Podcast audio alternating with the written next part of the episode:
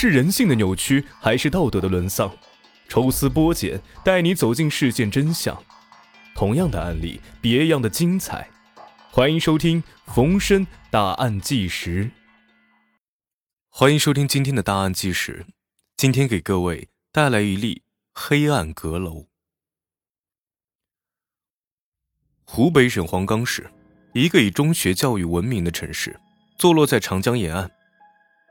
二零一三年六月六号，黄冈开发区新港路派出所门口响起了一阵急促的敲门声。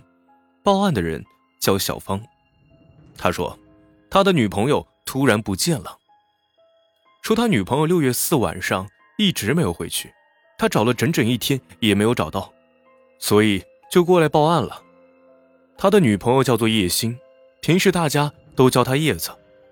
他们两个住在一起，今年叶子。刚刚十九岁，是黄冈市天宫一号 KTV 的公关经理。平时他下班比较晚，开始的时候小芳也没有在意。可是从前天白天开始，叶子的手机都处于关机的状态，他也没有回家。将近三十个小时过去了，叶子一点消息也没有。手机关机，叶子也一直没有联系男朋友。这些反常的举动让小芳担心不已，于是她就来到了派出所。进行报案。可是失踪未满四十八个小时不能立案。当晚值班的两个民警看小芳非常着急，就陪她一起找叶子。在小芳和叶子居住的地方，没有发现任何叶子回来的痕迹，于是又到附近去找。就在叶子住所附近二十米的一个草丛中，警方发现了一个红色的塑料袋，袋子里面装了一桶泡面和几根火腿肠。看到这些东西啊！小芳突然变得很紧张，她想起一件事那是六月五号凌晨四十八分的时候，叶子给她发了一条短信，问吃不吃点什么。小芳说她不吃，你要是带的话，就带点泡面和火腿肠。叶子回了个嗯，这是两个人最后的一条信息。小芳觉得，这些东西很有可能就是叶子给她买的，可是东西在这儿，人却不见了。叶子一定是出了什么事儿，可是，在周边找了一圈都没有发现叶子，也没有发现叶子的随身物品。给叶子的父母打电话，叶子并没有回家，他们也一直联系不上叶子。也就是说，在六月四号晚上，叶子下班之后就消失在了回家的路上。经过一夜搜寻未果，这时候天也渐渐的亮了，警方在叶子的住所搜寻无果。开始把重点放在叶子之前的活动轨迹上，在叶子的身上，到底是发生了什么样的情况呢？叶子在一家 KTV 里面上班，主要的工作是给来唱歌的人介绍陪唱女孩，如果人不够，他自己也会陪客人唱歌。六月四号那一天，叶子是下午四点左右出门去上班的，小芳最后一次见他也是在那个时候。小芳说：“走的时候，叶子一切正常，只是说今天晚上可能会晚一些回来。大概是在晚上十二点钟，叶子下班了，他和同事小敏一块回的家。两个人的家很近，到了两个人分手的地方，叶子突然说自己饿了，想让小敏陪自己吃点东西。两个人一起在附近的湖南牛肉面馆吃的东西。小敏说，他们吃完面条，叶子要给小芳带泡面。”两个人就在路口分手了。小敏看见叶子进了门口的一家小超市。他们吃夜宵的摊点离叶子的家很近，走路呢大约是十分钟左右。小敏记得他们吃完饭出来的时候刚好是一点钟。小敏是最后一个见过叶子的熟人。警方调取了叶子的通话记录，发现叶子在和小敏分开五分钟之后还和人通了电话，电话是一个叫小曼的同事打过来的。小曼说自己心情不好，想叫叶子来酒吧陪她喝酒。叶子说等一下回电话给小曼。两分钟之后，叶子打电话告诉小曼，说她不想去了，因为已经很晚了，她还要把买的泡面带给男朋友。警方由此确定，叶子当时已经买了泡面和火腿肠。那么之前叶子家附近那个红色塑料袋，很有可能就是叶子留下来的。在这短短十分钟的路上，叶子。能出什么事儿呢？警方对叶子 KTV 里的同事进行了询问，同事都反映叶子的性格挺好的，对人都比较随和。叶子最后上班那一天也没有什么特别的事情发生，而且在工作中和客人相处的很好，也没有发生过什么矛盾。六月六号中午，距离第一次报案八个多小时之后，小芳又一次给警方打了电话。这一次，他慌慌张张说：“叶子一定出事了。”他在他住房房顶的阁楼里找到了叶子随身的包，包的拉链上有两滴血迹。小芳和叶子租住的这栋楼是房东自己建的，一共有五层，算上最下面的仓库，一共是六层，每层三户人家。他们住在第三层，在警方帮着叶子的朋友打听他的下落时，小芳也一直在寻找，可是仍然一无所获。就在他上楼回家的时候，他发现楼道的墙壁上有一些血迹。小芳不愿意将这些血迹与叶子的失踪联系到一起，但是小芳还是难以压抑心中的不安。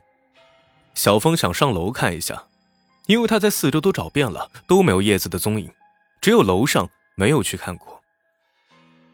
当他走到四层，小芳的不安加剧了，因为他看见楼梯的扶手上有明显的血迹，而且在地上还发现了有掉落的隐形眼镜。因为他知道叶子有戴美瞳。不祥的预感一阵阵袭来，小芳一口气冲到了楼顶，因为他知道那个地方有一个房东加盖的储物间。他看到储物间的墙边上有一个包。越看越像是叶子的。这个储物间里没有灯，也没有窗户，即使是白天在里面也很昏暗。小芳把这个包拿到亮处一看，果然是叶子的，上面还有血迹。小芳赶紧给警方打了电话。警方立刻赶到现场，阁楼一共有四间。警方在小芳所说的房间里找到了叶子的包，在包的前方不远处发现了一个女士胸罩。经过小芳辨认。这些东西都是属于叶子的，但是找遍了这间小屋，警方都没有发现叶子。于是警方从小屋里面退出来，在通往平台的地方，警察又发现了血迹。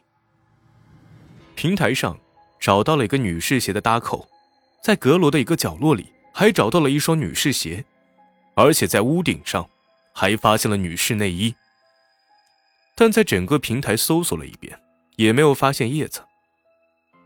警方注意到，在五楼进入阁楼储物间的地方有三个大箱子，其中两个箱子是空的，而另一个箱子里面则装满了石灰粉。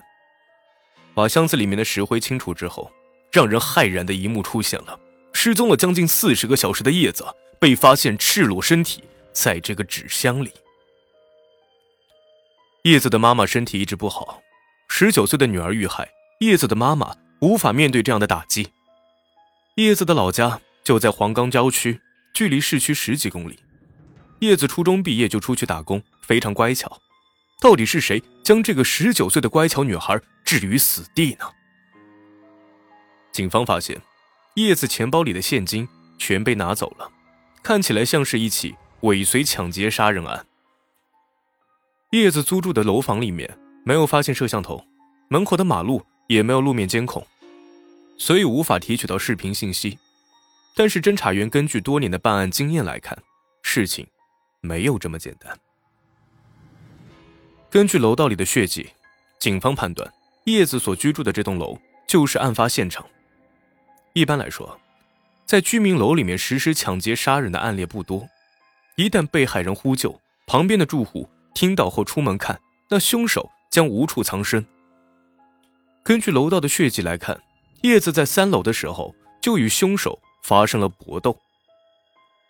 一般来说啊，抢劫案得手之后，凶手会迅速逃离现场，而且不会去处理尸体。而且叶子的尸体被藏匿的地方是一个加盖的顶楼，一般的楼房并没有这样的储物间，凶手又怎么知道这个楼顶可以藏匿尸体？警方判断，凶手应该是叶子的熟人。或者是熟悉现场环境的人。这栋楼一共住了十五人家，基本上都是附近两个大学的学生居住。侦查员对这栋楼房里的居民进行了一一走访，一方面他们要寻找是否当晚有目击证人，另一方面，他们也想调查一下凶手会不会就住在这栋楼里。住在叶子楼下一个叫小蔡的女孩提供了一条重要线索。她说她可能见到了凶手。她说她当时正在睡觉，突然听到外面有女孩子的哭声和叫喊声，但是当时楼道里有点黑，很晚了。小蔡一个女孩子也很害怕，不敢出去查看。十分钟之后，住在小蔡隔壁的两个男孩回来了。小蔡听到了他们开门的声音，就让他们两个陪着一起上三楼看看。于是三个人一起来到了三楼和四楼之间的拐角处，也就是小芳最初发现血迹的地方。小蔡看到一男一女，女的坐在地上，男的则从背后搂住她。当时楼道里的灯光比较暗，看不清两个人的长相。小蔡只记得女孩是长发。穿了一件带有斑点的衣服，这和警方最后找到叶子时，他身边放着的衣物吻合。小蔡看到的，应该就是叶子了。当时小蔡还和他们打了招呼，那个男的拍了拍叶子的背，说：“没事没事，他喝多了。”当时叶子也没有发生呼救。小蔡以为他们是在吵架的情侣，也没有多想，他们三个就下楼回到房间了。那名男子的长相。小蔡同样没有看清，只记得是短发、偏瘦，说的是普通话。警方判断，凶手很可能跟叶子之前就认识。如果是被陌生人胁迫，那么既然小蔡他们上前问话了，叶子应该马上呼救才是。但是叶子当时并没有呼救，而且小蔡记得叶子当时好像在抽泣，感觉他们可能是刚刚吵完架。结合了种种情况之后。警方第一个想到的人，就是小芳。小芳在叶子失踪之后，看上去很着急，在发现尸体后，一度瘫坐在地上起不来，看上去很爱叶子。但警方在对周边的邻居进行走访之后，发现事情并不是完全这样。特别是隔壁的邻居反映，小芳经常打叶子。小芳和叶子是在叶子工作的 KTV 里面认识的。小芳以前当过兵。退伍之后，一直在社会上摸爬滚打。叶子觉得小芳很帅，也很有男子气概，就主动追求小芳。小芳也觉得叶子是个好女孩，两个人很快住到了一起。警方经过调查，发现一个十分意外的情况：小芳曾经因为吸毒被警方处理过，虽然被强制戒毒，但是根据经验，戒毒后复吸的概率很高。